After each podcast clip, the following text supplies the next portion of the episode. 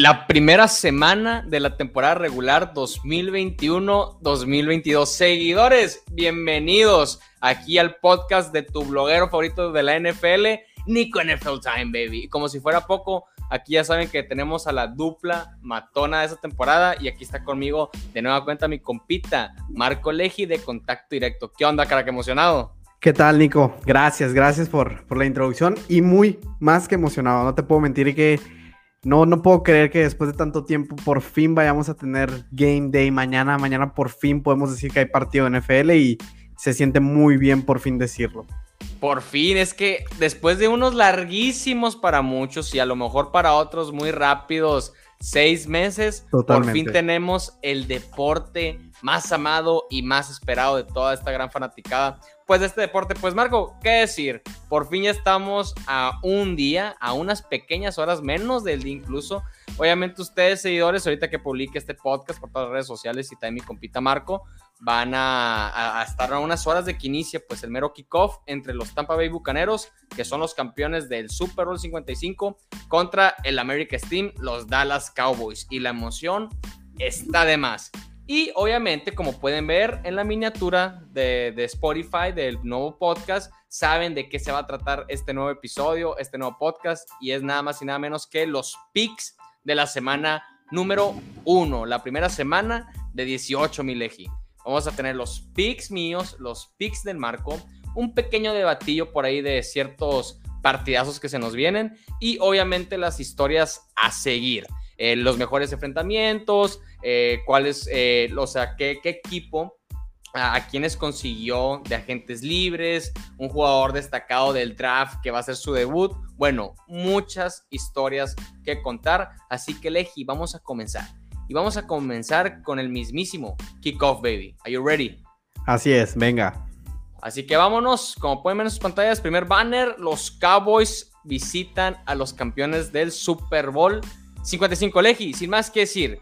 Pronóstico, dale, de una vez, ¿quién se lleva este gran enfrentamiento?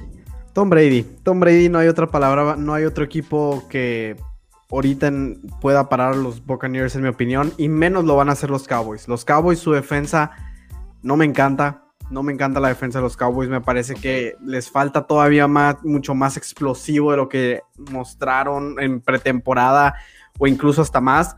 Y me preocupa mucho la lesión a mí de Zach Martin, que no va a poder jugar este partido por, por dar positivo a COVID. Entonces, un punto menos eh, restado a los Cowboys, que si de por sí ya era muy difícil que pudieran sacar este partido en casa de los Bucaneros. Ahora lo veo menos probable. Así que mi pronóstico es que Tom Brady mañana elige violencia y ganan los Tampa Bay Buccaneers. Así es, y, justamente comparto el mismo pensamiento que tú. Seguidores, se sabe a lo mejor que yo sé para aquellos fanáticos de los vaqueros ya lo veían venir desde que supieron que iban a tener el kickoff ustedes con los campeones. Yo sé que temblaron, yo, yo sé que a lo mejor muchos se, emocionaron de que a huevo, vamos a hacer el offset, vamos a ganarle a Brady, motivados y muchos temblaron. Pero la neta, no veo cómo van a superar eh, a los campeones el America's Team. Porque sabemos que vienen de ser una defensa pésima la temporada pasada, la 28 ranqueada, si no me equivoco, y hablando del pase, la peor.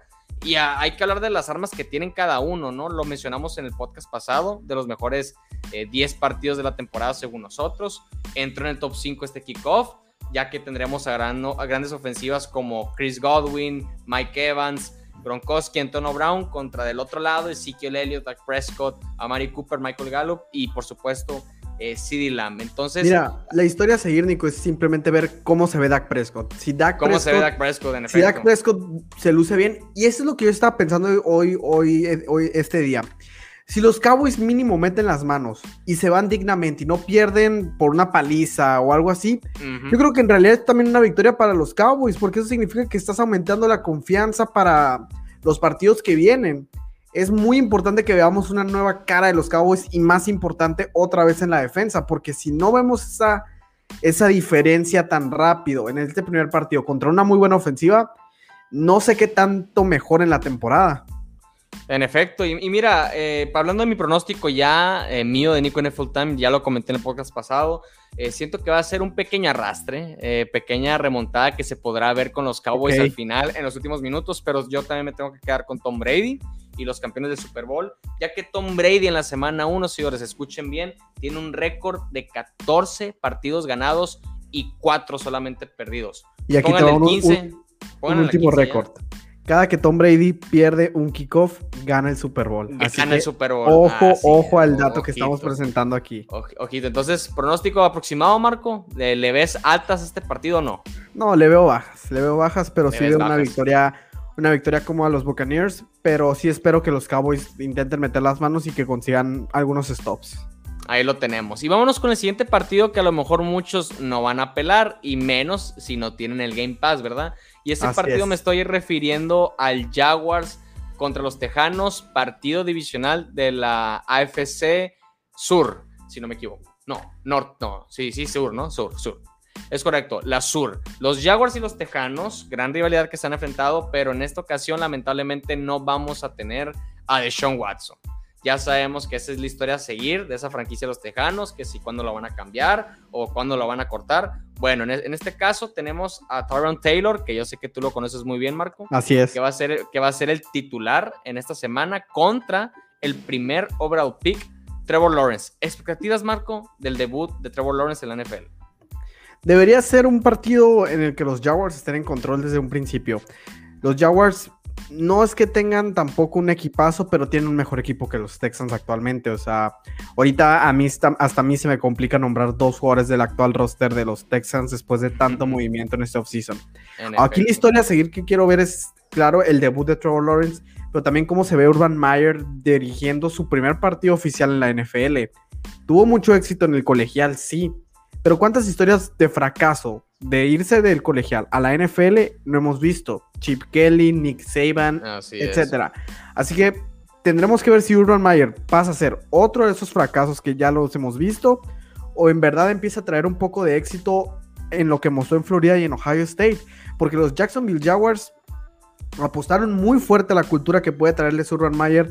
Entonces, ese es un partido que no me encanta, no me mueve pero que puede tener muy buenas muy buenos impactos en, lo que quieran formar en Jacksonville. Para mí Jacksonville tiene que ganar este partido y me quedo con los Jaguars para que terminen ganando a los Texans y que Trevor Lawrence tenga un muy buen debut en la NFL. Yo creo que mejor debut no pudo haber pedido Trevor Lawrence, ¿no? A pesar de que los Jaguars y los Tejanos están en la misma división y son partidos muy difíciles, no son regalados. Eh, los Tejanos vienen de una situación muy preocupante, sobre todo en la defensa, que ya no cuentan con JJ Watt, que ya llegó a los Cardinales en esta ocasión. Hablando de la historia, estadísticas de que Insights, los Tejanos pues están a favor, ya que tienen una rachita de seis partidos ganados invictos contra los Jaguars. Pero bueno, sabemos que la cultura entre Houston, que yo creo que va a ser la peor históricamente en, la última década, ya es muy distinta con la renovación que quiere hacer Jacksonville con su nuevo coreback franquicia. Y sí, en efecto, eh, pick mío, pronóstico mío para este partido divisional. Me tengo que quedar con los Jaguars. Siento que es el mejor debut posible para Trevor Lawrence y vamos a verlo brillar. Dame los Jaguars. Siguiente partido, y este partido me fascina. Lo comentábamos también en las últimas semanas. Eh, Browns Chiefs, la, la revancha de la ronda divisional y probablemente los podamos volver a encontrar en playoffs a estas dos franquicias. Marco, ¿qué tienes que decir? ¿Qué es lo que más te mueve de este gran partido? Me gusta mucho este partido. Todo, todo lo que tenga que ver con este partido me encanta. Porque el partido que tuvimos en los playoffs pasados, para mí fue top 3 de los mejores partidos de playoff. Fue entretenido de principio a fin.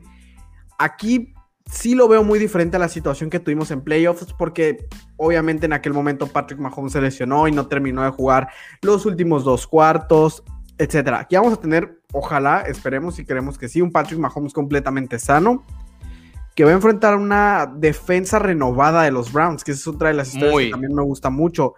Tendremos que ver, por ejemplo, la dupla de, de, de Jadavion Clowney con Miles Garrett. También vamos a ver la nueva dupla por allá atrás de, de, la secundaria, que era la parte que, en mi opinión, los Browns tenían que estar reforzando. Ahora, espero que los Chiefs se luzcan. Se luzcan porque quiero ver esa línea ofensiva en verdad lucirse y ver qué puede hacer Patrick Mahomes desde, la, desde que se abra la puerta de la temporada. Me encantan los Chiefs, me encantan los Chiefs para este partido. Me gustan también los Browns esta temporada, pero no creo que el juego inaugural se los vayan a sacar a los Chiefs, sinceramente. Y ojito, los Browns seguirían con la maldición de la semana número uno, ya que tienen, bueno, hasta ahorita registran el récord de que registran cero partidos ganados, 15 perdidos, sus últimos 15 openers los han perdido y ha habido solamente un empate, o sea, hasta tienen el empate, pero ni siquiera una victoria. Y a pesar de que este equipo viene renovadísimo y, viene OBJ de regreso y la defensa puede ser top 5 en la liga, puede cambiar mucho la metáfora de este game y puede ser de los partidos más reñidos de la semana, pero, pero lo que te hace Andy Reid, Patrick Mahomes y todos los Chiefs en su casa y en la semana 1, por favor, dame a Patrick Mahomes y a los Chiefs, aparte de que Patrick Mahomes en septiembre es su mejor mes. Actualmente, o sea, tiene récord de 10 partidos ganados y 0 perdidos. Está invicto. Entonces, seguidores, apostadores, fíjense en Kansas City todo septiembre porque son victorias aseguradas. Dame los Chiefs un partido de altas. ¿eh? Y no espero que los Browns sean tampoco, que no compitan en este partido. Pero yo siento que esa buena defensa que armaron va a tardar en hacer clic. O sea, la dupla de, Jadavion Plumlee con Miles Garrett va a ser una buena dupla, en mi opinión, pero que igual necesita las repeticiones y en tiempo de partido ir agarrando tempo, vaya. Entonces, no creo que sea una mala defensa, simplemente mala suerte de los Browns de toparse con los Chiefs en esta primera semana. Y es que justamente los Browns tienen como que esa misma mala suerte que los Cowboys, porque los Cowboys se enfrentan a los campeones de Super Bowl, pero los Browns, se, o sea, y los Browns se enfrentan a los campeones de su conferencia. Entonces, obviamente no van a tener el spotlight todavía, pero sabemos, lo he comentado, tengo a los Cowboys ganando su división y a los Browns también. Van a empezar con el pie izquierdo, pero van a ir subiendo poquito a poco. Oh. Entonces, entonces sí, muchos, muchas historias que ver en ese juegazo. Siguiente partido que también es muy bueno. Y es nada más y nada menos que los Steelers contra los Bills una nueva rivalidad formada en la FC, déjame decirte, ¿eh, Marco. Para refrescar la memoria, rapidísimo, temporada regular, la temporada pasada, los Steelers habían perdido el invicto contra el fútbol team. Estaban con un récord de 11 ganados, 0 perdidos. Perdieron contra el fútbol team en, Pittsburgh, estaban, tenían récord de 11-1 y yo recuerdo perfectamente que el invicto lo iban a perder contra Buffalo, pero se adelantó Washington y justamente Viajaron a Buffalo, Sunday Night Football y los Bills arrasaron, mijo. Arrasaron con esa defensa top 3. Entonces se viene un juegazo, juegazo. Expectativas, Marco, ¿qué opinas? Mira, mucha gente va a decir aquí que, tenemos los picks juntos o que estamos muy de acuerdo, etcétera, etcétera. Pero es que, por ejemplo, aquí yo no veo un lado en el que los Steelers le puedan ganar a los Bills. Seamos sinceros. Yo tampoco. Y vamos a empezar a ver por qué. Los Steelers vienen de cambiar completamente su línea ofensiva. La línea ofensiva que les dio mucho éxito a lo largo de largas temporadas, ahora ha sido completamente reconstruida y no me encanta lo que veo a pesar de toda la reconstrucción que hicieron. La ofensiva es buena, es decente, no es nada del otro mundo. La defensa es la que es espectacular de parte de los Steelers. Claro. Pero igual esta ofensiva de los Bills, igualita a la defensa que tienen ahorita los, los Steelers, los Bills les anotaron por todas partes en la temporada pasada. Entonces, no veo cómo un equipo peor de los Steelers, a comparación del año pasado, le pueda ganar a estos Bills. Sinceramente, aunque mm, espero un juego competitivo, sí, pero no creo que los Steelers se terminen llevando la victoria. Justamente cuando se estrenó el nuevo calendario, los Bills y los Steelers, haz de cuenta que se pusieron de acuerdo también y pusieron playoff game en week one. O sea, Partido de playoffs, empezando luego, luego. Y es que la verdad sí, ¿eh? Es una gran rivalidad que se formó la temporada pasada. Son buenos equipos que van a estar dándose el tiro semana a semana en esa conferencia.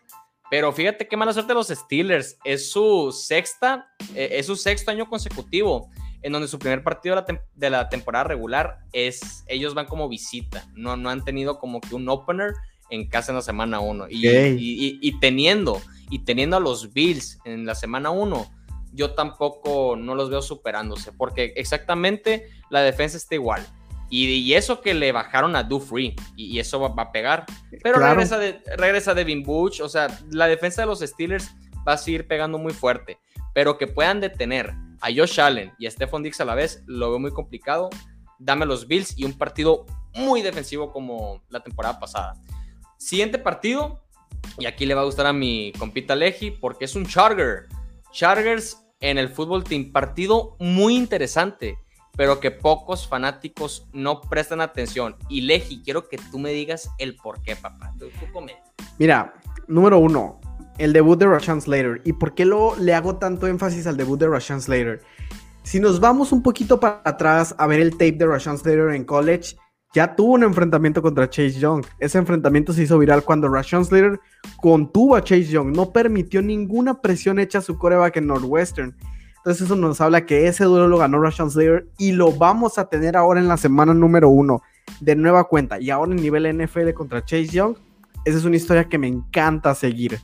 Número dos, un equipo que es especialista en defensa, que tiene una defensa de élite como lo es el equipo de Washington y un equipo de los Chargers que tiene una ofensiva explosiva es un matchup increíble, es un matchup perfecto para, para ver en qué estado vienen ambos equipos. La defensa de los Chargers aquí tiene que dar un paso adelante y no emparejarse al nivel de, Washington, porque es difícil con toda la cantidad de talento que tiene el equipo del fútbol team.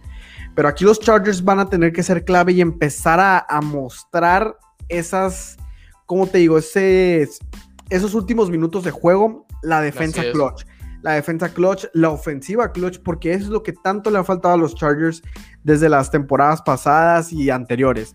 Entonces, ojo, los duelos claves de ese partido, Chase Young contra Rashawn Slater, me encanta lo que pueda hacer Joey Bosa para, para empezar y claro, la mejor noticia que para mí como aficionado a los Chargers y en general para todos los aficionados que en verdad les encanta la NFL es que Darwin James va a jugar este partido y que Derwin James vuelva a jugar, vuelva a jugar en un partido de NFL es una espectacular noticia porque, en mi opinión, cuando está sano es el mejor safety de toda la NFL. Vámonos, yo sí lo pongo en el top 5. Lo he visto las temporadas pasadas, Derwin James es espectacular, Y se sabe, da una química y un esquema defensivo en los Chargers completamente diferente. Pues justamente cuando cuando se colaron a los playoffs, en 2018, si no me equivoco, era un equipo muy competitivo, que a pesar de que no pasaron de que a la ronda de divisionales dieron mucha guerra, pero al tener a esa dupla, Joy Bosa, Derwin James, sanos otra vez, ese equipo top. Y por eso yo digo que se colan a playoffs sí o sí.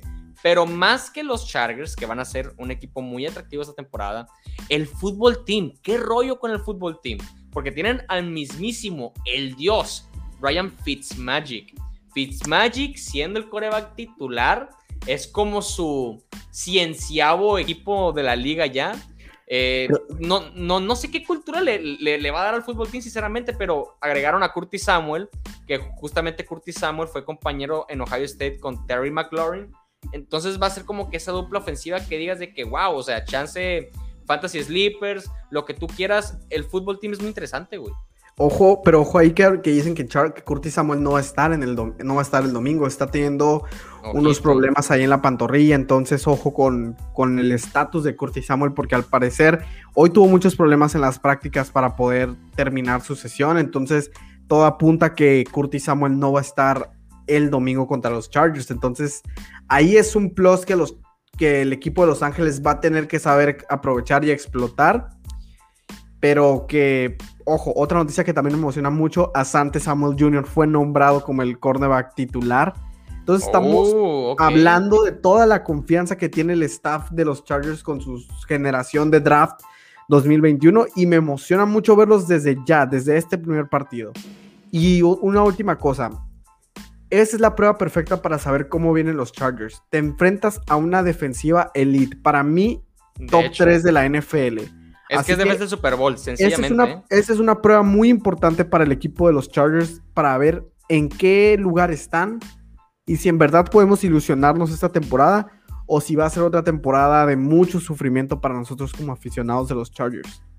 Eh, y sí, güey. Y sí, la neta que va a ser una historia a seguir, pero este partido yo lo tengo más como la gran ofensiva de Los Ángeles contra esta defensa que calibre Super Bowl. Va, a estar magnífico ese partido. ¿Cuál es tu Mucho ojito.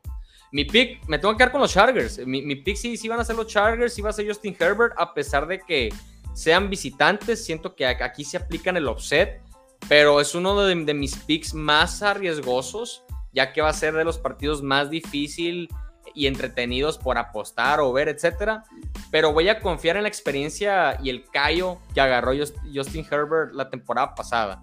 Y al, y al tener el debut de Fitzmagic en, en un nuevo sistema, le, le, va a faltar semanas. Unas semanas para que. o sea, le va a faltar. Mejor me quedo con tu nuevo head coach, la defensa de los Chargers sana, con Derwin James, Joey Bosa. Siento que pueden neutralizar muy bien esa ofensiva del fútbol team. Dame los Chargers. Yo también me quedo Ah, no, pues sí, tú. Yo también me quedo con los Chargers, me quedo con los Chargers rápidamente. Yo no confío en, Fitzmagic. Me parece que es una aventura, Ryan Fitzpatrick. Como te puede ir muy bien, te puede ir muy mal. Y no me encanta esa aventura de Fitzmagic. Chargers time, baby. Entonces esperemos, Legi, que a tu equipo se le arme, se le arme el, el 1-0 empezando la temporada. Siguiente partido, otro muy bueno, atractivo, intrigante por ver para algunos fanáticos de estos ciertos equipos. Y me refiero a nada más y nada menos que los Seahawks visitando a los Colts. Seguidores, este es un partido donde tienen que andar muy pendientes. Arriesgoso, mi pick sí o sí son los Seahawks. Ahorita les menciono el por qué. Pero los Colts, los Colts, lo sabemos, han pasado por todo en este offseason, güey. Que resultados de COVID positivos, la lesión de Carson Wentz, su nuevo coreback franquicia, que, que, dieron una segunda ronda por el que se puede convertir en primera, y el mejor guardia de toda la NFL, en mi opinión, Cuento Nelson, que supuestamente, si no me equivoco, no va a estar disponible a cuestión de Wentz, que sabrá cómo le hizo, pero se curó, va a andar activo para este gran partido. Eh, ¿Qué opinas de este enfrentamiento? ¿Sientes que la tienen muy pelada los Seahawks o que va a ser difícil? No, no la, no la tienen difícil los Seahawks porque los Seahawks ellos solo se complican todos los partidos todos los partidos que los Seahawks están jugando, ya sea de primeras semanas o hasta la última, siempre van a tener un final dramático. Pero yo también me quiero, me, llevo al final a los Seahawks, pero me quedan muchas dudas también, sinceramente. O sea, esa defensiva secundaria, los cornerbacks de los, de los Seahawks está pésima, es muy mala la, defensiva. Eh, los cornerbacks, perdón, el grupo de cornerbacks de los Seahawks. Después de la salida de, de Shaq Griffin, dejó un hueco muy grande que los Seahawks no pudieron cubrir en el offseason. Ahora, también los Colts no presentan tanto temor en su cuerpo de receptores. Como lo mencionamos en el podcast pasado, se lesionó T.Y. Hilton. Tu arma principal va a ser Michael Pittman acompañado de Paris Campbell y Zach Pascal. Entonces, aquí vamos a tener que ver si estos receptores dan un paso adelante o si se les hace muy grande la defensiva secundaria de los, de los Seahawks. En torno al caso de los Colts, me parece que los Colts en el lado defensivo van a tener mucho éxito. Van a tener mucho éxito en conseguir, capturar, en conseguir capturar en alguna ocasión o incluso más a Russell Wilson. Pero me tengo que quedar con los Seahawks en este partido porque igual no me encantan las lesiones de los Colts, no me encanta su situación actual. Y me parece que los Seahawks pueden llevarse esta victoria para empezar la semana 1 y empezar con el pie derecho su temporada. Y justamente los Seahawks son uno de los mejores equipos las primeras cuatro o cinco semanas.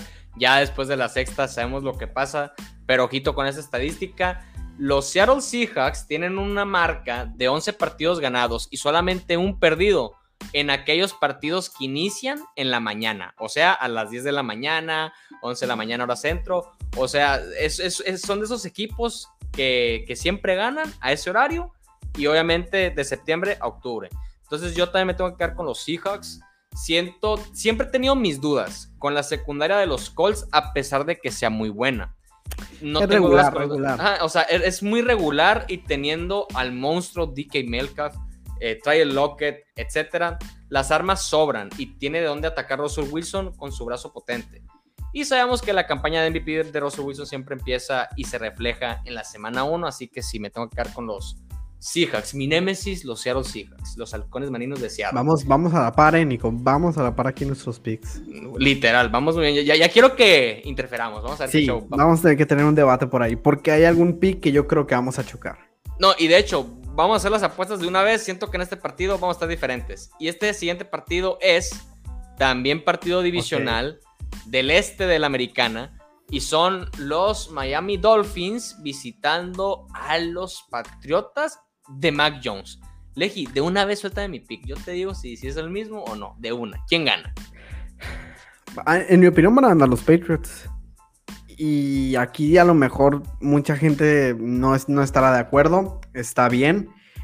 Los Patriots ya le ganaron el año pasado en la semana inaugural a los Dolphins. Claro, fue muy diferente porque en esa primera semana se enfrentaron a Ryan Fitzpatrick y después en su segundo encuentro se enfrentaron a Tua y Tua ganó ese partido. Mm, así es. Entonces, muchas personas han intentado quitar la narrativa de que Bill Belichick es muy dominante contra los corebacks jóvenes porque dicen, pero Tua ya ganó, Tua ya demostró que le puede ganar a Bill Belichick y a los Patriots. Entiendo el punto, sí. Pero en mi opinión, los Patriots, de, número uno, del lado defensivo y la línea ofensiva que formaron, es un gran, gran grupo que tienen detrás de, por ejemplo, para proteger a Mac Jones y en el otro caso para presionar a Tua Tango Bailoa. Ahora, en el caso de los Dolphins, yo no soy un fan de Tua Tango Bailoa. Lo que me ha mostrado me deja muchas dudas. Me, lo que vi, por ejemplo, en el juego de pretemporada contra los Bears también me dejó dudas, etcétera. Y me gusta lo que he visto de Mac Jones. Sinceramente me gusta lo que he visto de Mac Jones. Todavía yo no conozco el techo que puede mostrar.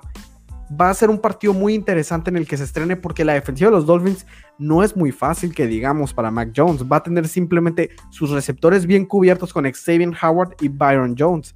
Entonces, aquí vamos a ver el calibre que tiene Mac Jones. Y si logra pasar esa prueba, ojo con los Patriots. No digo que para que causen mucho ruido, ni mucho menos, ni que ganen el Super Bowl. Pero es un muy buen partido para que los Patriots agarren confianza y empezar bien la temporada.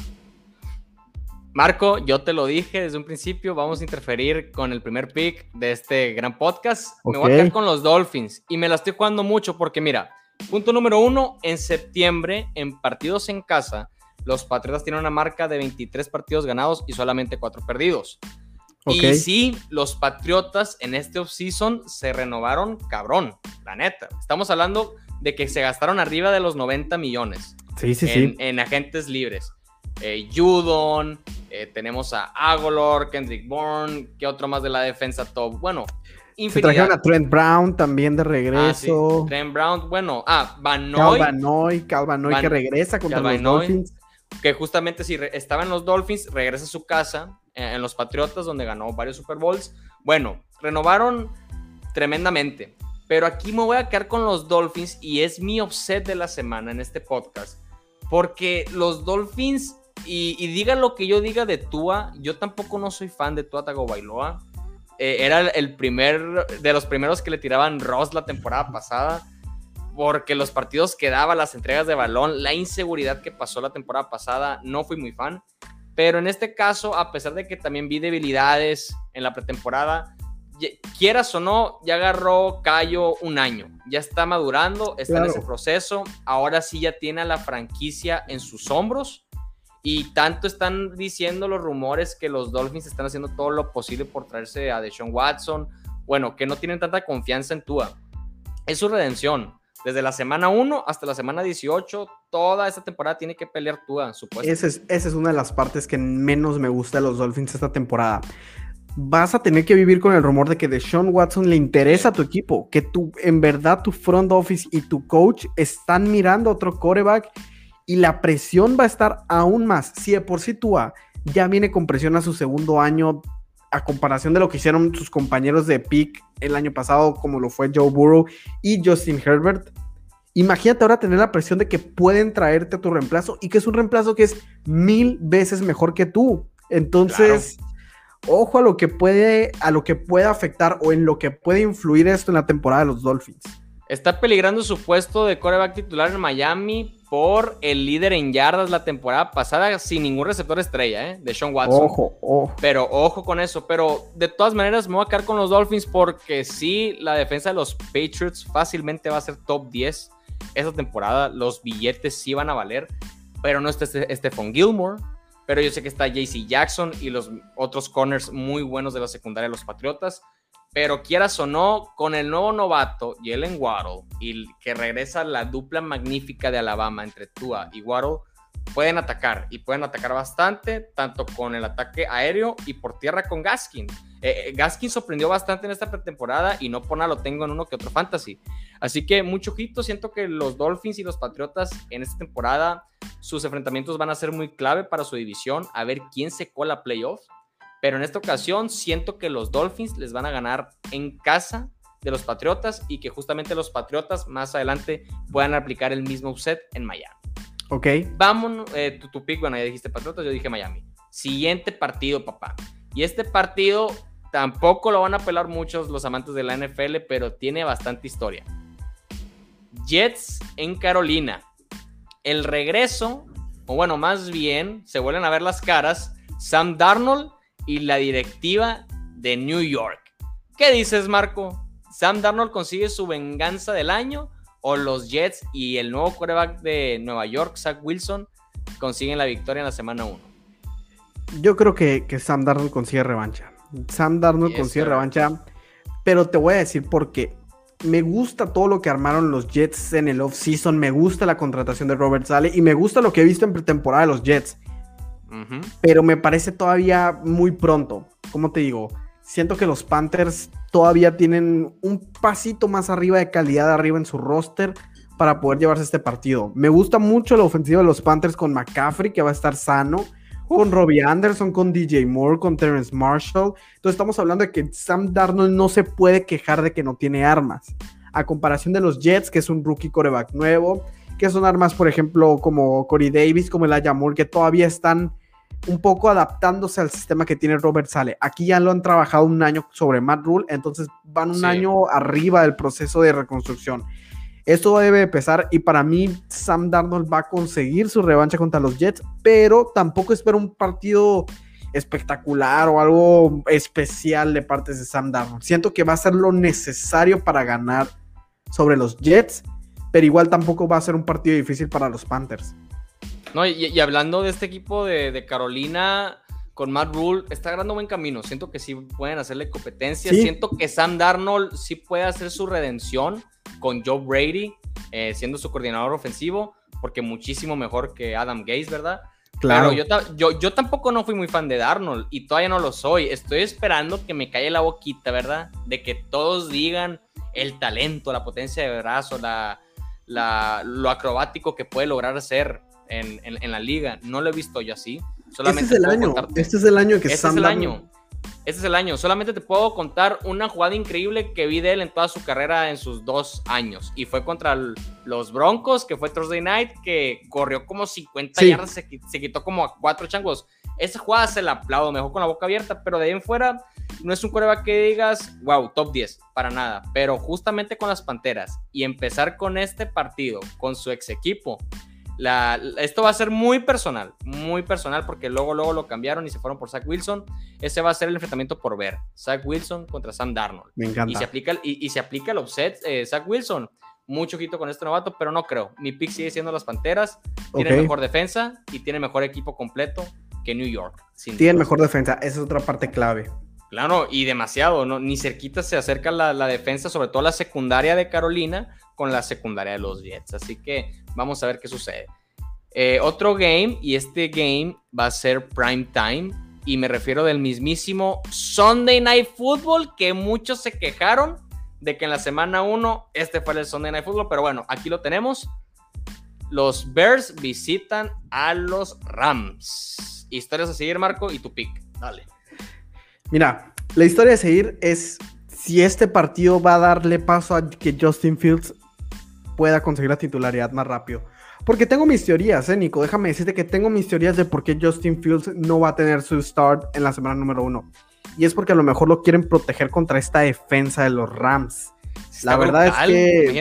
Es una, muy, es, una muy buena teoría. Enfrentarte a esta defensa en tu primera titularidad es muy difícil yo no comparto la decisión. Me parece que si quieres ver qué tienes en tu proyecto de coreback, tienes que ponerlo desde, una vez contra tus defensas más difíciles. Porque si no, nunca va a agarrar la experiencia necesaria, etcétera. ¿Qué otra historia me gusta mucho? Me gusta mucho el enfrentamiento de Allen Robinson contra Jalen Ramsey. Jalen Ramsey fue un especialista sobre Allen Robinson la temporada pasada. Logró ser el shutdown corner que literal quitara todas las posibilidades de los Bears de conseguir un target a Allen Robinson. Entonces, espero y creo que, que Jalen Ramsey perdón, va a repetir la misma dosis sobre Allen Robinson. No me emocionan muchas cosas de los Bears, sinceramente, Nico, hasta que Justin Fields no tome la titularidad, porque va a cambiar la ofensiva y va a cambiar la manera de que veamos estos Bears. Entonces, por el momento me voy con el pick seguro. Creo que Matthew Stafford va a debutar muy bien, se va a ver bien. Y los Rams le van a ganar a los Bears en Sunday Night Football. Sí, no, y hablando que de que los Rams son locales en esta situación, es que ¿quién no quiere tener un prime time en el sofá? Y el estadio está precioso. Pero este equipo, tanto como los Bears y los Rams, tienen una historia a seguir. Mira, tenemos el debut de Matthew Stafford, el gran Matthew Stafford que todos idolatran, la leyenda renacida de Detroit, ahora en Los Ángeles, la nueva cara de la franquicia. Y para que se estrene también en una defensa top 10 fácilmente, que es la de Chicago, con Khalil Mack, Eddie Jackson y compañía, bueno, pues también está brutal y difícil y normalmente estos partidos pues son muy defensivos. También este partido ya también lo tuvimos en un Sunday Night la temporada pasada y los Rams ganaron pues con Jared Goff. Pero bueno, estaba Trubisky, Nick Foles, tenían un desastre. Ahora lo mismo con Andy Dalton. Y, yo no puedo compartir tampoco la idea de que no quieran empezar con Justin Fields luego, luego. Me, me encantaría. Imagínate que hubiera dado su mejor partido en la historia, como su debut y como novato. Y ganando la defensa de los Rams. O sea, imagínate que le hubieran ganado a la defensa de los Rams, a Jalen Ramsey, Aaron Donald. Bueno, imagínate, brutal. Por eso este pick, dime. Ahí te va una pregunta rápida antes de que, de que anuncies tu pick. ¿Tú crees que veamos de alguna manera, de cualquier forma, a Justin Fields en el Sunday Night Football, no como titular, pero en algunas opciones de jugada para los Bears o de plano Chicago se lo guarda totalmente? Se lo va a guardar completamente. Ok. E, e, e, esta historia ya, ya la pasé. Igual yo sé que Trubisky y Justin Fields son prototipos muy diferentes, porque con Justin Fields puedes correr y extender la jugada cañón, pero en este caso, como todos los Bears, o sea, toda la directiva de los Bears y Chicago están comprometidos, entre comillas, con Andy Dalton desde que se lo trajeron para acá, diciendo que él era coreback 1. Lo tienen que dejar. ¿Para qué usas de la confianza? O sea, tienes que mantener a tu próximo suplente veterano contento en, la liga y, en tu equipo. Entonces yo siento que va a ser Andy Dalton 100%. Ya lo fue con los Cowboys por la lesión de Dak Prescott, tiene la experiencia, es un buen coreback. Eh, siento que puede ser el mejor suplente en caso de que llegara a ser suplente por Justin Fields. Puede ser el mejor suplente de toda la NFL. Pero de ahí en fuera eh, nos vamos a quedar con las ganas. Vamos a tener un Justin Fields, ya dije yo, en mi caso lo veo para la semana 4 o 5. No lo veo más adelante pero de ahí en fuera siento que Andy Dalton va a estar presente como coreback titular todo el partido y le va a ir muy mal. Le va a ir muy mal y, me tengo que quedar con estos Rams renovados junto con Matthew Stafford, que, que, puede dar un debut espectacular, pero también difícil por la gran defensa que se manejan. Me quedo con los Rams. Yo también me quedo con eh, los Rams. Otro partido por la mañana, domingo, Sunday Game Day, baby. Y este partido también es algo muy atractivo porque me refiero a bastantes ofensivas y a un dúo de receptores que fue legendario en el college. Y este partido me refiero a nada más y nada menos que los Vikings visitando a Cincinnati. Así es, seguidores, llamar Chase, primer año en Cincinnati, vuelve a ver a su mejor compita, donde ya fue campeón nacional, Justin Jefferson. Y no solamente eso, también regresa el mismísimo Joe Burrow, la competencia de tu Herbert Lecky. ¿Qué opinas de este juegazo? Vamos a estar en desacuerdo. Vamos a estar en desacuerdo, ya lo vi. Pero yo creo que los Vikings van a ganar este partido y te voy a decir por qué. Estamos de acuerdo, Craig, no te preocupes. No, es que mm, me preocupa, me preocupa la situación de Joe Burrow, si te soy sincero, Nico. O sea, ojito, Es, un, es un equipo que desde el off-season pasado y de cara al draft tenía que haber priorizado cuidar a su coreback. Después de la lesión que tuvo, la prioridad era cuidarlo.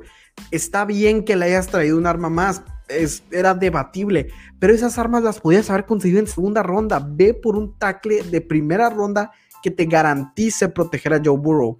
Ahora vas a enfrentar con una línea ofensiva muy mala, sinceramente, a una defensa decente de los Vikings, que ya no era lo que era antes con Mike Zimmer, que eso también deja muchas dudas de Mike Zimmer a futuro, pero que todavía puede generar mucha presión a los corebacks y que a Joe Burrow le va a pesar mucho porque vamos a tener que ver cómo está su estado mental cuando llegue el pass rush, porque va a tener que estar en movimiento, va a tener que tener que estar usando esa pierna lesionada, hay que ver cómo reacciona, cuáles son sus movimientos y cuáles son las sensaciones que nos deja. No me encanta este matchup para los Bengals y para mí es Vikings completamente.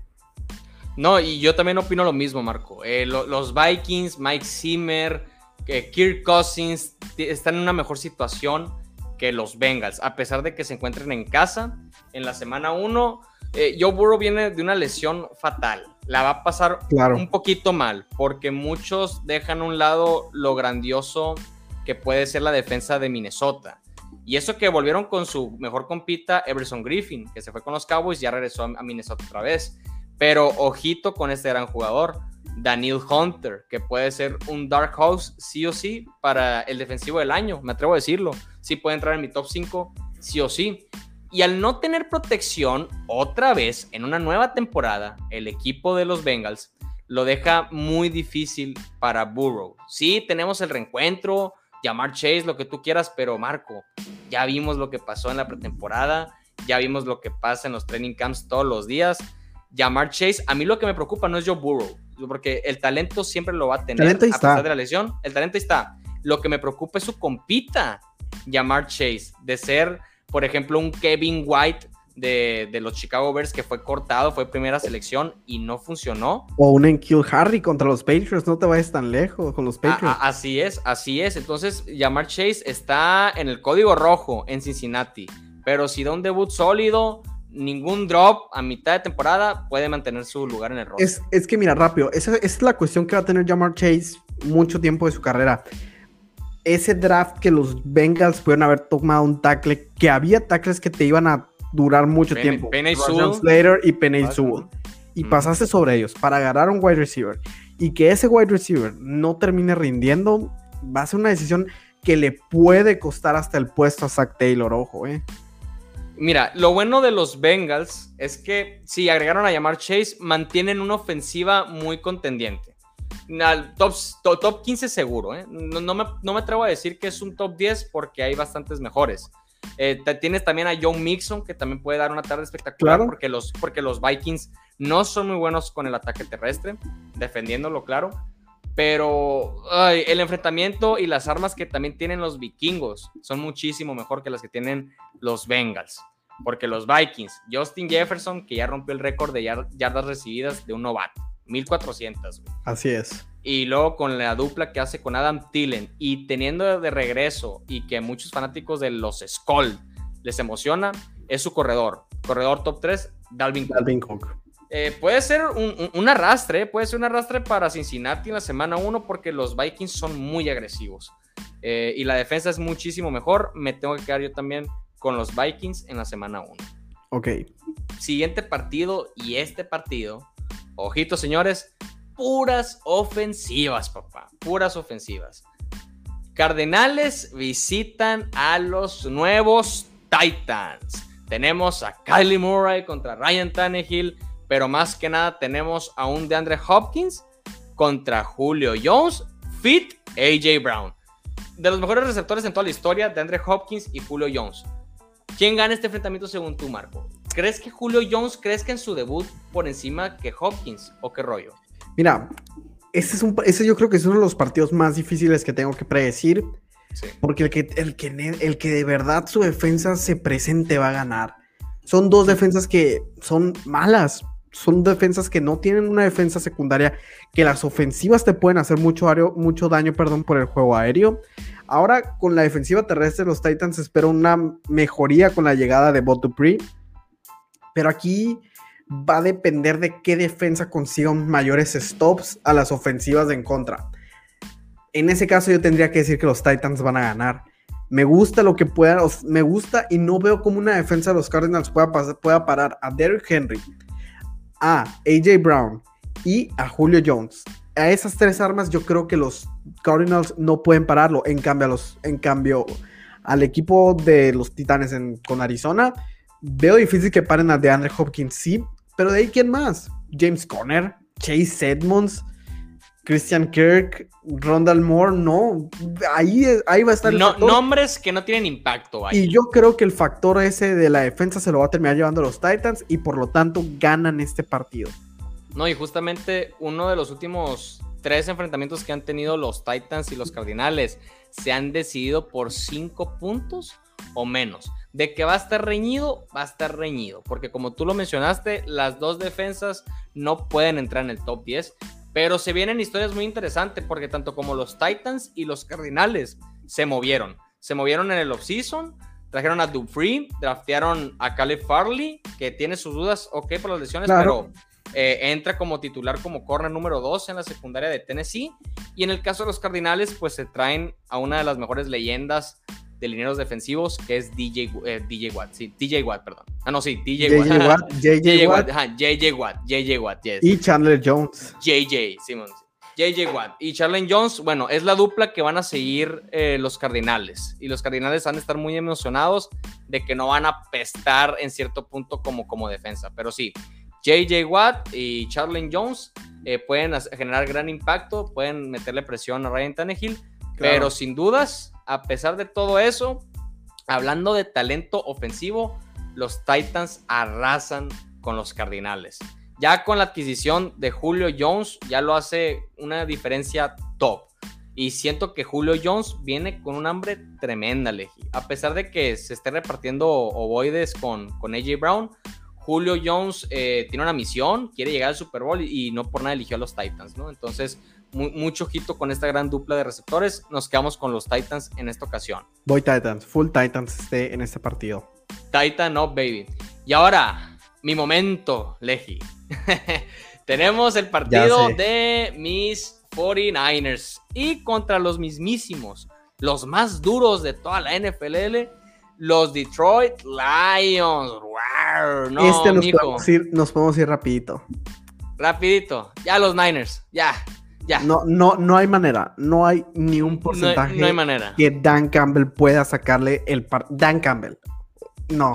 No, no, no, no, no entro, no entro en una sintonía en la que Dan Campbell le gane a los 49ers, con los 49ers que recuperan a Nick Bosa, a George Kittle, a Divo, Samuel, a Brandon Ayuk, a Jimmy, Garoppolo. No, es, imposible. Perdónenme si hay aficionados aquí de los, de los Lions, pero no tienen ninguna oportunidad de ganar el domingo. No, y si, y si, bueno, me puedo equivocar, me puedes corregir. De hecho, Campbell, el nuevo head coach de los Lions, era el coordinador de equipos especiales de New Orleans o era el ofensivo? Era el coordinador de Tyrants. no, mijo, ok, ok. Y no, hablando de, mentes maestras entre Kyle Shanahan y Campbell, pues por quién te quedas, ¿verdad? Pero mira, tú mismo lo mencionaste, hay que darle crédito para aquellos fanáticos de los Lions, pobrecitos se traen a tu favorito, top 5 coreback, Jared Goff. Ay, ay, ay. Qué mala va a pasar. O sea, imagínate la suerte de Jared Goff perder contra los Niners tres años consecutivos y luego que en la semana 1 de tu nuevo equipo le vuelvas a ver la jeta a Nick Bosa, a D. Ford, a Ari Gamster y compañía. ¿Y qué, y qué mal por Jared Goff porque aparte dijeras, bueno, puede hacer el partido interesante. No tiene ofensiva. No tiene. ofensiva Jared Goff. ¿Quiénes son sus receptores? Tyler Williams, eh, Tyler Williams, Tyler Williams, TJ Hawkinson, Amora San Brown, o sea. No, no hay, no tiene. No hay, no, hay targets. Lamentablemente lo siento, pero entre los Tejanos y los Lions pueden ser fácilmente los equipos que por primera vez en la historia de este nuevo formato puedan quedar 0-17. Pero. No, ojo, mínimo los Lions tienen un coreback decente. Los Texans, perdón, pero Tyro Taylor hace mucho le pasó el tren. Hace mucho que ya. mucho, sí, Que ya dejó eso. Entonces, me gusta que los Texans sean el peor equipo y los Lions seguidos de ellos. Eh, sí, no, en efecto, en efecto. Mira, aquí no hay competencia. Ojalá sea una paliza. Ya metí mi apuesta por mis Niners de gran diferencia. Porque si llegara a pasar ese offset, Leji me rapo aquí seguidores, ojo, ojito, me rapo. No, no, no puede ser posible que podamos iniciar la, temporada semana 1 contra los Lions 0-1, por favor. Dame a los Niners. No hay manera, no hay manera. A mis Niners, semana 1, Nick Bosa, 5 sacks. No cap. No. Vámonos con el siguiente partido. 5 sacks. Vámonos con el siguiente partido. Y el siguiente partido es el tiro de, de las aves. Eagles en Atlanta.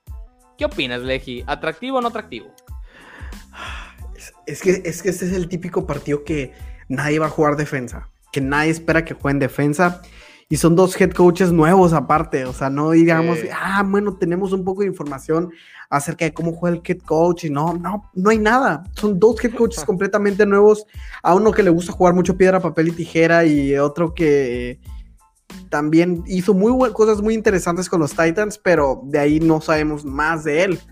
Aquí lo que me interesa mucho ver este partido es que me muero, me muero por ver a Kyle Pitts y a Calvin Ridley juntos esta nueva era de lo que era el ataque aéreo con Julio Jones y Calvin Ridley en algún momento de los Falcons, que ahora pasa a ser a Cal Pitts y Calvin Ridley, me encanta, me encanta. Y si ustedes juegan fantasy fútbol, ese es el partido en el que tienen que poner a sus jugadores, porque nadie, en verdad, Nico, nadie juega defensa. O sea, aquí estoy feliz de tener en mis equipos de fantasy a Devonta Smith, a Calvin Ridley, a Cal Pitts, porque en verdad va a ser el que logre mínimo parar una jugada, va a ganar el partido y no sé quién va a ganar. Mm, no, sé, sabes quién va a ganar. Yo creo que van a ganar los Eagles. ¿Qué? ¿A poco, ¿A poco te vas por Filadelfia? Confío, me gusta, me gusta, me gusta lo que puede hacer Jalen Hurts. Me quedo con Filadelfia en este partido, Nico. Tú, tú tienes buen hype, ¿no? Con Jalen Hurts en esta temporada, güey. Me parece que no, que no lo han criticado mucho y no le han querido dar su merecida oportunidad. No me gusta cómo han manejado los, los Eagles su posición de coreback porque ¿qué es eso de que tenías una, una competencia abierta entre Jalen Hurts y Joe Flacco? Y que después hayas traído a Garner Minshew, me parece que ya es mucho... Ya mucha cizaña contra Jalen Hurts por parte de su propio entrenador, entonces me, me gustaría verlo tener éxito en este partido y yo creo que le puede ganar los Eagles a los Falcons, claro. Mira, me voy a quedar con los Falcons, yo. Aquí nos vamos a encontrar otra vez porque Matt Ryan en casa. Hemos visto hasta milagros con Julio Jones en un Sunday night que nunca se me va a olvidar. Está invicto. Sus últimos tres enfrentamientos en casa contra Filadelfia está 3-0. Eh, y me gusta y se me hace más atractivo eh, el equipo de Atlanta que el equipo de Filadelfia este año. Porque en la defensa, a pesar de que mantengas a Cox, a, a Graham, bueno se quedan con el mismo equipo que les ganó el anillo del Super Bowl 52, pero según ellos van a pensar que va, a seguir sano, van a seguir consistentes. No ha sido así en los últimos años. y hablando de. Rápido, ¿quién tiene mejor roster? ¿Los Eagles o los Falcons? Seamos sinceros. Los Falcons, los Falcons. No creo. Mira, yo sí. Yo, yo sí creo. Eh, mira, la defensa está en una misma situación, tanto como Atlanta como Filadelfia. Pero, eh, perdón, Atlanta tienen jugadores que están destacándose poquito a poquito, ¿no? Digo, por ejemplo, al este linero defensivo Jarrett, que, se apellida. Grady Jarrett. Es, ese mero. Ese vato es muy explosivo, ha carreado a la defensa de los Falcons en la línea defensiva. Y me gusta lo que pueden hacer estos jóvenes en la secundaria. Bueno, anyway, eh, tenemos el debut del head coach, que era el coordinador ofensivo de los Titans, temporadón que le otorgó 2.000 yardas por tierra a Derrick Henry, Arthur Smith. Y ahora teniendo a Matt Ryan y a Calvin Ridley en el mero spotlight, siendo el receptor número uno, ahora sí, ya sin vivir sin la sombra de Julio Jones, siento que se pueden poner locos contra esa secundaria eh, de Filadelfia y pueden conseguir la victoria fácilmente, la verdad. Ok. Entonces yo me quedo con los Falcons, tú con, tú con Filadelfia. Así perros. Eh, los Broncos visitando a Nueva York. ¿Qué rollo? Aquí hay offset, gana el local. ¿Qué opinas tú? Mm. partido difícil porque regresa Saquon Barkley. Ese partido todo apunta que Saquon Barkley sí lo va a jugar. Pero es muy difícil, me parece muy difícil confiar en Daniel Jones. O sea, entiendo que Daniel igual que, tú. tiene su temporada que es una temporada crítica para Daniel Jones, porque es la temporada, como muchos dicen, que es breakout year or bust. O sea, ya es el tercer año, tercer año sí, de, Daniel Jones con los Giants. Y ya tendría que haber mostrado una mejoría. Lo único que ha mostrado es que cada vez entrega más el balón, cada vez es más inseguro con sus pases y se resbala en las jugadas claves. Entonces, ¿qué es lo que espero? No me encanta, pero espero que ganen los Broncos. Me gusta para que los Broncos impongan su defensa en todo ese partido y provoquen muchas pérdidas o que provoquen mínimo una pérdida de balón de Daniel Jones en este partido. Y aunque tampoco me encanta la situación ofensiva de los Broncos por tener a Teddy Bridgewater de titular, que te limita mucho. Es un coreback decente, pero que tampoco te entrega nada espectacular. Me quedo con los Broncos para que se ganen este partido. Un partido que va a estar aburrido. En mi opinión, va a ser un partido. Mm, puede, ser el partido más aburrido de la semana. puede ser el partido muy, muy, muy aburrido, muy medianito, pero me, si me tengo que quedar con uno, me tengo que quedar con los Broncos. Ah, ok, y, justamente estamos iguales, estamos tablas en ese aspecto, aunque no me guste el pick, hablando de la ofensiva. De la defensiva estoy muy seguro. Estoy muy seguro del regreso de Von Miller, que puede estar muy presente en esta temporada y haciendo dupla con Bradley Chop, pues son tremendos. Eh, top, top 6, top 7 en, en, la liga si tú quieres. Y aparte, pues lo que ha hecho Danny Dimes para muchos, y la neta yo le digo Danny Fumbles. Es claro. No, no me gusta, no soy fan. Sí, sí, tiene un cañonazo. Justamente eh, Daniel Jones fue el coreback mejor rankeado en pases largos, con un porcentaje arriba del 20%. Digo, tiene lo suyo ese vato. Pero al estar en, en, los Giants y con esa línea ofensiva tan pobre otra vez en esta temporada, pues no me gusta. Me emociona el regreso de Saquon Barkley. Claro. claro y, y, siento que Saquon Barkley en la ofensiva de los gigantes va a ser el MVP. Siento que él va a poner los puntos. Eh, pueden incluso ganar los partidos los Giants por Barkley, no por Daniel Jones. Pero sinceramente, si me tengo que enfocar con Teddy Bridgewater, que no soy muy fan, ya perdí el fanatismo por ese vato desde que ya no está en, Minnesota. Eh, siento que el quarterback titular debió haber sido Drew Locke.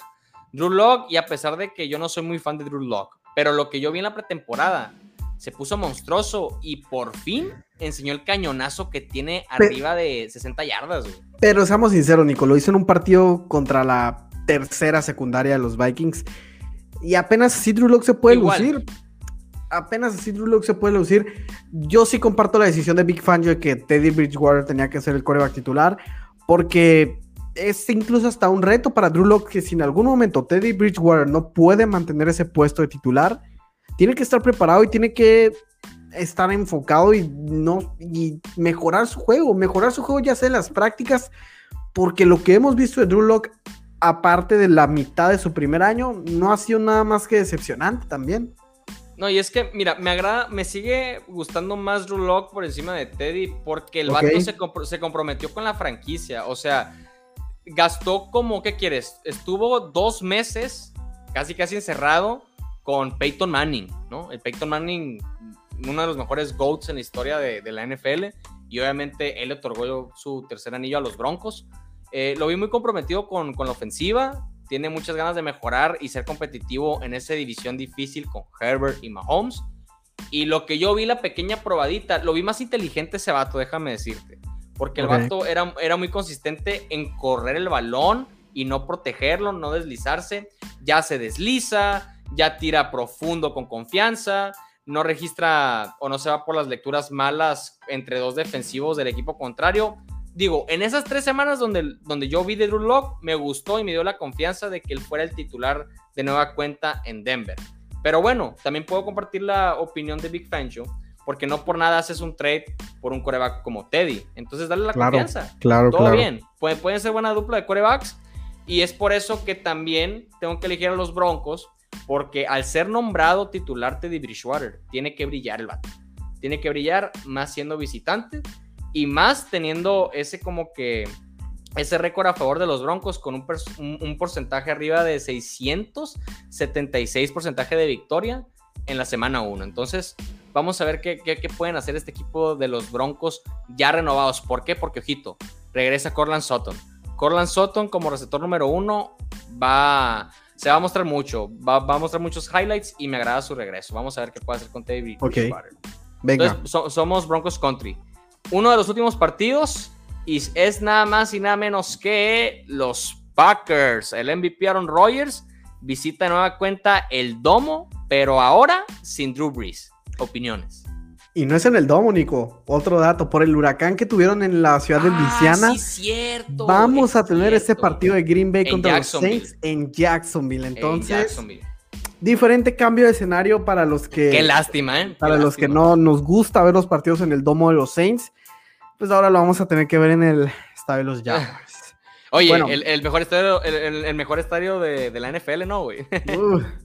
bueno, Alberquita, güey. Sí, sí, sí, o sea, el mejor estadio, la humedad de Florida y todo. Top de tops. Pero bueno, ¿qué espero de este partido? Espero que ganen los Packers. No, tampoco le encuentro. Los Packers. No le encuentro mucho lado en el que los Saints puedan ganar este partido. O sea, si me hubieras dicho que James Winston iba a, Winston iba a tener de armas a Michael Thomas y Alvin Kamara, te hubiera dicho, bueno, los Saints lo pueden hacer interesante. Muy, y más en el domo, ¿eh? Más en el domo. ¿Qué podemos ver de los Saints? Alvin Kamara y amigos, porque el Tyrant que me genera confianza, Adam Trotman, tampoco va a jugar al parecer, entonces es Marqués Callaway, es Alvin Camara y otros que ahí que te quieran ayudar, ya me porque... Fuerte revelación Callaway, ¿eh? En la pretemporada, macizo, pero bueno, eh, mejor tener a Michael Thomas sí o sí, güey. Ajá, entonces yo no veo como un equipo de los Packers que está al 90% porque le va a faltar David Bakhtiari ahí para, para proteger a Aaron Rodgers las primeras seis semanas, entonces hay que estar pendientes del lado izquierdo de Aaron Rodgers. Pero a pesar de toda de esa pérdida, no hay más. Y los Packers tienen su ofensiva completa. Y yo creo que van a retomar lo que dejaron la temporada pasada. No veo una manera en la que los Saints puedan parar a los, a los Packers. Entonces es full Green Bay y Aaron Rodgers para empezar 1-0 la temporada. Justamente con el dato que me acabas de recordar, que va a ser en el Chia Bank, ya no va a ser en el Domo. Pobrecitos los Saints, legitó así porque va a ser un arrastre, güey. Aaron Rodgers se va a poner enfermísimo va a destrozar a los Saints. Y a pesar de que tengo mucha confianza ¿eh? de, la defensa de, los Santos, siento que va a ser lo atractivo, aparte de Camara, eh, la defensa de los Saints lo que, lo que te hace, defienden muy bien, la neta. Y es una defensa muy infravalorada. Pero en este caso, yo, yo veo un espectáculo por parte de Rogers como la temporada pasada, en la semana número uno contra los Vikings. O sea, registró 400 yardas, 44 puntos fantasy en la semana 1. Y, también estuvo como visitante él y visitó el, el US Bank, estadio cerrado, anyway. En este caso, pues en Florida, eh, los Santos pues prácticamente no son locales, les iba a favorecer mucho, ya con público, ¿verdad? Ahora los, los, a los Packers ya sabían que iban a ser visitantes sí o sí. Y bueno, ni hablar, es un partido muy sencillo para Green Bay y espero una paliza, sinceramente, por parte de Aaron Rodgers y compañía. Ok, entonces somos equipo Packers aquí, ¿no? Go Pack Go en esto, sí, señor. Y por último, final del podcast, seguidores. Muchas gracias, obviamente. Gracias. los que siguen manteniéndose en la conversación, o si lo están pausando y lo están continuando en la comidita, en el desayuno, lo que sea. Mil gracias. El tiempo, pues se agradece como siempre. Y ya saben, no, no olviden seguirnos en todas las redes sociales, papá. Contacto directo y Nico en Full Time. Vámonos con el último partido y es el mismísimo Leji Leji Monday Night. Monday Night Football, el primer Monday Night Football que tenemos de la NFL y son los Ravens de Lamar Jackson en Las Vegas contra los Raiders de Derek Carr y compañía. Qué, qué, buen Monday Night, que en, el mejor estadio posible de la NFL, Allianz Stadium. Tremendo ese estadio, pero más que nada, un partido que puede ser muy atractivo al final de cuentas. ¿Qué opinas de este Monday Night? Mira, es un Monday Night muy interesante. Me gusta, me gusta el matchup. Porque, por ejemplo, aquí vamos a ver a, Lamar Jackson de regreso. Y número uno, ver si la ofensiva de los Ravens ha cambiado un poco. Le trajeron un poco de armas de juego aéreo, sí. Sammy Watkins, eh, por ahí draftearon a Rashad Bateman. Pero tristemente Rashad Bateman no va a poder estar las primeras tres semanas de la temporada. Entonces, ojo con la pérdida de ese jugador está Marquis Hollywood Brown, está, perdieron a J.K. Dobbins y ahora vamos a tener que ver el ataque terrestre por Gus Edwards y el nuevo miembro Le'Veon Bell. Le'Veon Bell. Practice Squad, pero Le'Veon Bell, ahí anda. Así es. Entonces vamos a tener que ver cómo, cómo componen o cómo mezclan la ofensiva. Yo quiero ver un poco de variedad por fin por parte de los Ravens y que dejen de ser tan predecibles con su puro juego aéreo quiero ver un poco de cambios. Y por parte de los Raiders, que no, que no den pena. La verdad es que los Raiders, los Raiders nos sorprendieron la temporada pasada cuando le ganaron a los Saints. Sí, puede volver a pasar, claro. Y el hype de los Raiders y de sus aficionados va a estar hasta arriba y no lo van a poder contener. Pero si vemos ambos, ambos equipos, los, los Ravens deberían dar un paso sencillo y llevarse a los Raiders en casa. Pero como te digo, los Ravens, como muchas veces ha pasado, se pueden complicar las cosas y pueden terminar perdiendo este juego. Yo creo que va a pesar más las malas decisiones de Gruen en este partido y van a hacer que los Ravens terminen llevándoselo. En efecto, crack. ¿Y por qué? Porque tenemos un equipo de Baltimore que no solamente en la pretemporada está invicto, también mantiene un buen récord. Hablando de openers, las últimas cinco temporadas, si no me equivoco, sí están invictos. Eh, pero Lamar Jackson, fíjate, me, encantan los Ravens en el Monday Night, sobre todo como visitantes. Eh, ¿Por qué? Porque Lamar Jackson puede tener otra vez de nueva cuenta en una temporada MVP, ¿eh? MVP porque se puede, se puede llevar eh, este equipo en los hombros semana a semana, porque ya no tienen corredores no, y, no van a tener. Perdieron a J.K. Dobbins, que iba a ser gran revelación esta temporada. Qué lástima, perdieron a su backup. Y bueno, se trajeron a Le'Veon Bell, sí, que poquito a poquito, semana a semana, lo podemos ver en el roster de los 53. Pero Lamar Jackson, ya sabemos lo que puede hacer con sus piernas. Es el mejor coreback acrobático de toda la liga. Ya rompió el récord de Michael Vick de más yardas por tierra en un coreback. Siento que se puede superar el mismo, su mismo récord en esta temporada. Y ahora los Raiders, su defensa, como, es, como tú dices, sí puede llegar a, dar pena. ¿eh? Se, se, ondean bien sí, macizo. Claro. Se ondean perfectamente. Y ahora imagínate tener que cubrir a las nuevas armas. Sammy Watkins y ojito, Mark Andrews, que es top 4. Mark Andrews se me pasó a decirlo. Eh, mejor está en de la liga, claro que sí. Y justamente Mark Andrews viene renovado, ya con cuatro años y con 56 millones en la bolsa. Eh, viene crecido también Mark Andrews y esta gran ofensiva de eh, John Harbaugh.